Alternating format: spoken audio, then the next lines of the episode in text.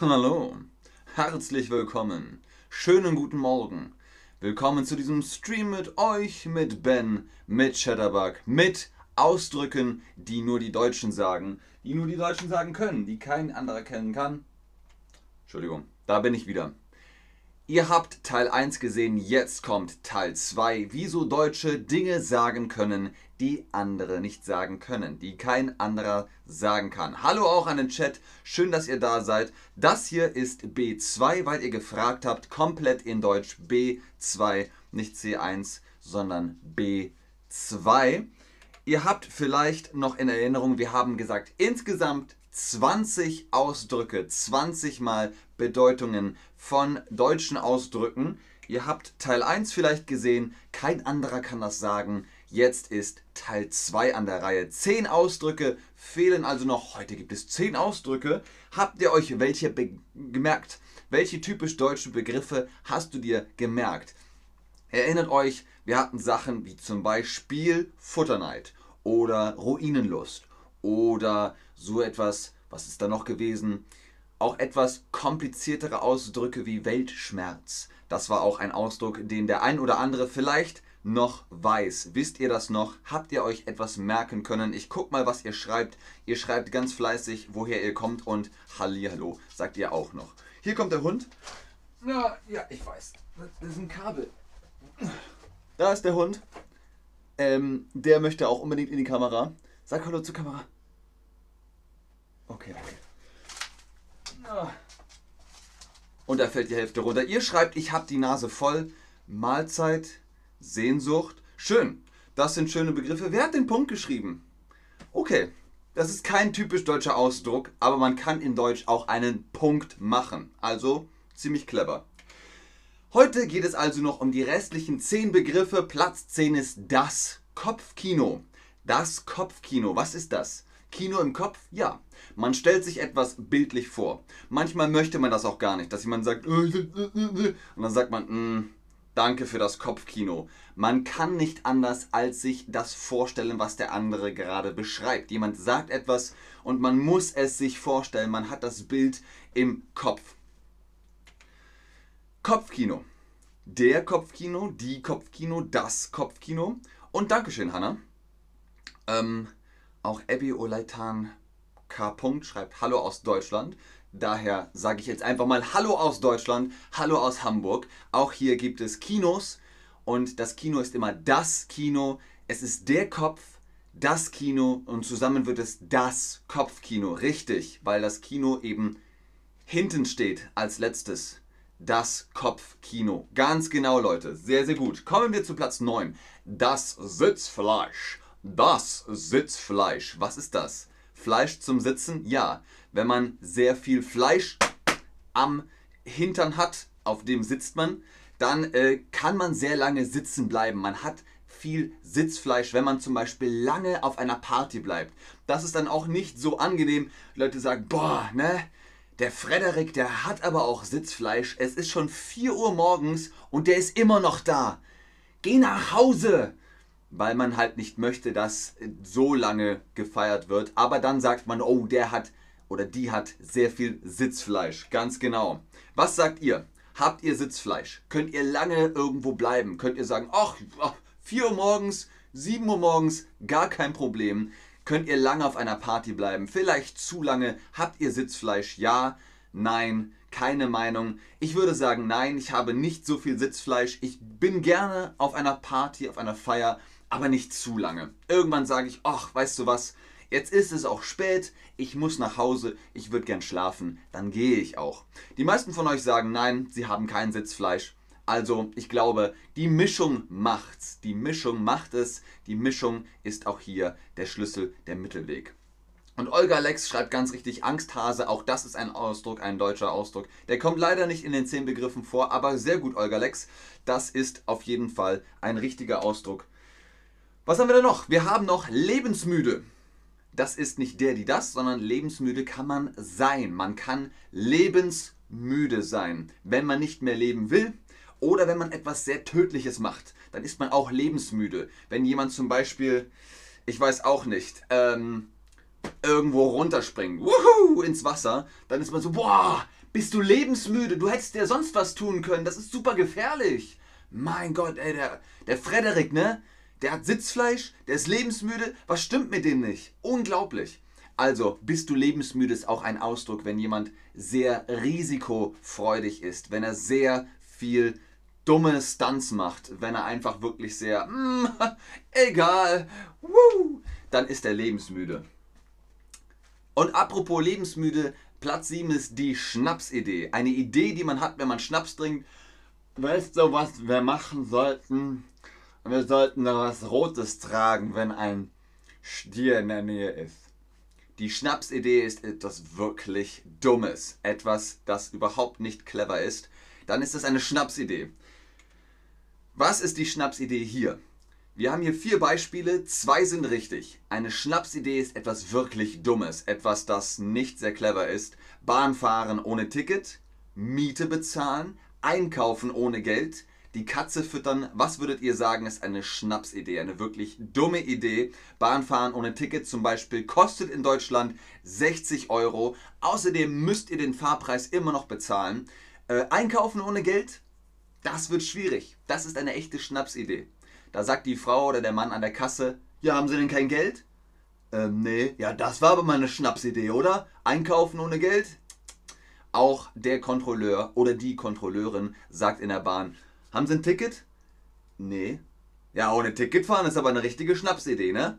Also auch das ist ein Ausdruck dafür, dass etwas sehr, sehr dumm ist. Die meisten sagen, richtig, Bahnfahren ohne Ticket, Schnapsidee. Einkaufen ohne Geld, Schnapsidee. Sehr, sehr gut, Leute. Ihr macht prima mit. Das macht richtig Spaß mit euch. Vielen, vielen Dank dafür.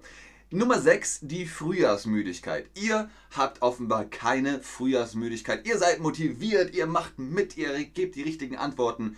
Aber Leute, die die Frühjahrsmüdigkeit haben, die sind matt und unmotiviert. Keine Ahnung, keine Lust auf Schule. Das ist also einfach ein Phänomen in den ersten Monaten im Frühjahr. Januar, Februar, März da ist einfach irgendwo bei manchen Leuten so ein äh, will nicht, alles doof. Das ist die Frühjahrsmüdigkeit. Platz 5 ist der Bildungsroman, damit haben wir schon die Hälfte. Der Bildungsroman thematisiert die Entwicklung einer meist jungen Hauptfigur. Also man würde wahrscheinlich jetzt auf Neudeutsch sagen Coming of Age, jemand, der also gebildet wird. Nicht die Bildung von Schule oder Universität, sondern etwas bilden. Zum Beispiel kann man aus Ton etwas bilden oder aus Holz etwas bilden, aus Knete etwas bilden. Aber man kann auch Charakter bilden. Eine Person kann man bilden. Sie bildet sich, sie entwickelt sich. Habt ihr einen Lieblingsbildungsroman? Sagt ihr, das ist auf jeden Fall etwas, wow, den, ähm, den mag ich total gerne. Ich persönlich mag das Buch Der Idiot. Das heißt einfach so aber es ist eine schöne Geschichte über einen jungen Studenten, der einfach halt ins Leben geht, der sich aus äh, dem Haus rausbewegt, äh, ins Leben geht und einfach sieht, was passiert. Er ist nicht so clever, aber das macht ihn irgendwie sympathisch. Was ist dein Lieblingsbildungsroman? Habt ihr einen Roman, wo er sagt, ja, das gefällt mir, eine junge Hauptfigur, eine junge Person, die gebildet wird, die sich entwickelt? Schreibt es mir Antonia sagt, ich habe jedes Jahr Frühjahrsmüdigkeit. Naja, dann lohnt sich zumindest. Aber es ist ja nur im Frühjahr und dann, dann kann das Jahr beginnen. 2022 hoffen wir, dass alles wieder irgendwie besser wird, motivierter, aktiver, produktiver. Die neuen, die neuen Leiden des jungen Wärters. Okay, mir fällt gerade nichts ein. Aber du hast Antwort gegeben. Vielen Dank dafür. Platz 4, der Schattenparker der Schattenparker. Das ist nicht der beste oder nicht die beste Person. Das ist jemand, der mh, hm, lieber auf Nummer sicher geht, ein bisschen zurückhaltend ist, ein bisschen schüchtern, vielleicht ein bisschen ängstlich, vielleicht auch ein bisschen dumm. Man weiß es nicht. Der Schattenparker. Wortwörtlich einfach im Schatten parken. Da ist vielleicht ein Baum, der wirft Schatten. Wer im Schatten parkt, da wird das Auto nicht so heiß. Wenn man in der Sonne parkt, dann knallt das richtig runter, dann setzt man sich in einen Backofen. Oh, ist das heiß hier. Boah Auch der Gurt, ha, ha, ha, der ist sehr, sehr heiß auf dem Körper. Deswegen, Schattenparker sind Weicheier, Warmduscher, Turnbeutelvergesser, Verfallsdatumleser. Wenn ihr noch mehr Ausdrücke wollt, gebt diesen Link im Internet ein. Da könnt ihr auf einer Internetseite von A bis Z alle Begriffe für, ich weiß auch nicht, 14 Zoll Schwarz-Weiß-Gucker. Sowas. Also sehr viele Begriffe für Leute, die irgendwie uncool sind. Genau. Nummer 3 ist der Treppenwitz. Der Treppenwitz. Was ist das? Ein Witz über Treppen? Nein. Es ist gut, was einem einfällt, fällt aber einem zu spät ein. Man ist so, das hätte ich sagen müssen. Man geht also sozusagen raus auf die Treppe, man ist schon aus der Wohnung raus und ist dann so, ähm, ach, verdammt. Ich habe etwas Gutes, aber es ist zu spät. Es ist mir gerade erst eingefallen. Man sagt dann, ach übrigens, ach jetzt ist auch schon egal. So wie zum Beispiel bei einem Witz, wenn man einen Witz machen möchte, aber die Zeit ist nicht die richtige, sie ist zu spät, dann ist man, dann hat man einen Treppenwitz. Nummer zwei, der Liebeskummer. Man spricht da auch von gebrochenem Herzen. Liebeskummer. Man hat Kummer wegen der Liebe. Da ist irgendetwas, was nicht funktioniert ähm, die Gefühle werden nicht erwidert oder man möchte einfach einen Partner, eine Partnerin haben und findet niemanden, dann hat man Liebeskummer. Dafür gibt es eben dieses Wort. Marty Marty schreibt noch Andrei Balkonski, War and Peace. Okay, ist das der Bildungsroman? Ich weiß es nicht. Ich kenne das Buch nicht. Platz 1 ist auf jeden Fall das Fernweh, wo wir gerade Liebeskummer hatten. Fernweh ist, man sitzt daheim und sagt so, ich würde jetzt gern verreisen nach Schottland, oder nach Kanada. Ich war so lange nicht mehr weg. Ich möchte wieder raus. Ich möchte wieder reisen. Dann hat man Fernweh. Man möchte neue Orte sehen. Wohin zieht dich dein Fernweh? Habt ihr das? Kennt ihr das Gefühl? Ihr seid irgendwo und ihr sagt, oh, jetzt Haiti, das wäre schön. Oh, ich muss hier mal raus. Ich muss hier raus aus der Wohnung. Ich will raus und reisen. Ich möchte irgendwo hin, wo es schön ist. Dann habt ihr Fernweh. Schreibt mir, was euer Fernweh ist ausmacht, wo seid ihr ähm, und wo wollt ihr hin, also wo zieht euch das Fernweh hin, wo sagt ihr, wollt ihr unbedingt euren nächsten Urlaub, eure nächste Reise verbringen, schreibt es jetzt, dann können wir darüber reden. Es ist natürlich gerade etwas schwierig zu reisen, aber es wird wieder kommen und jetzt ist genau die richtige Zeit für Fernweh. Jetzt kann man sich nämlich im Katalog, im Internet Orte angucken und sagen, dahin, dahin fliege ich, dahin fahre ich, dahin reise ich. Die Alpen zum Beispiel möchte jemand, äh, Irland, Italien, Thailand, Disco Club, auch das ist schon ein bisschen Fernweh. Es ist zwar um die Ecke, ich sehe die Disco vor meinem Fenster, aber ich kann nicht hin, weil 2G Plus und äh, Pandemie-Wahnsinn. Ähm, Deutschland, Hamburg, auch sehr schön, kann ich nur empfehlen. Die Schweiz, wunderschöne äh, Beispiele. Auch hier schreibt jemand, wo es Schnee gibt. Das ist genau das Richtige für Fernweh. Wie sieht's aus mit Schattenparker? Bist du ein Schattenparker. Wir hatten darüber gesprochen, Schattenparker äh, sind Weicheier, Warmduscher, Turnbeutelvergesser, ähm, 14 Zoll Schwarz-Weiß-Gucker, Leute, die ähm, so äh, einfach ein bisschen langweilig und auch ein bisschen, ich weiß auch nicht. Niemand möchte ein Warmduscher sein, niemand möchte ein Weichei sein. Was nicht heißt, dass man nicht warm duscht, sondern das heißt einfach nur, man ist so super uncool, prüde, spießig, irgendwie so. Hm, niemand möchte so sein.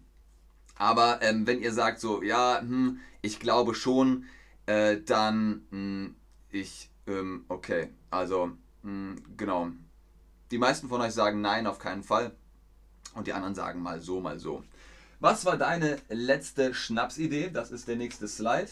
Ich gucke dabei nochmal hier nach, der, nach dem Fokus. Ah, okay. Einen Schritt nach vorne, dann sollte es funktionieren. Was war deine letzte Schnapsidee, wo ihr sagt, uh, ähm, das hätte ich mal besser nicht tun sollen. Was war meine letzte Schnapsidee?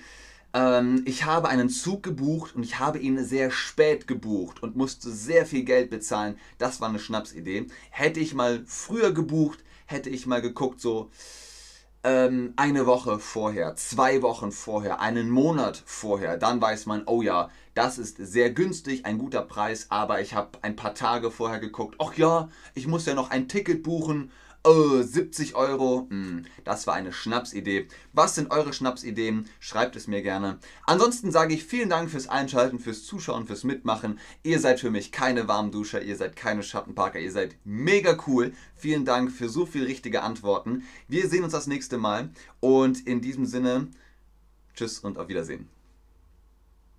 Oh, jemand schreibt, letzte Schnapsidee, Bitcoin kaufen. Ach je. Ähm, hoffentlich wird's doch noch was.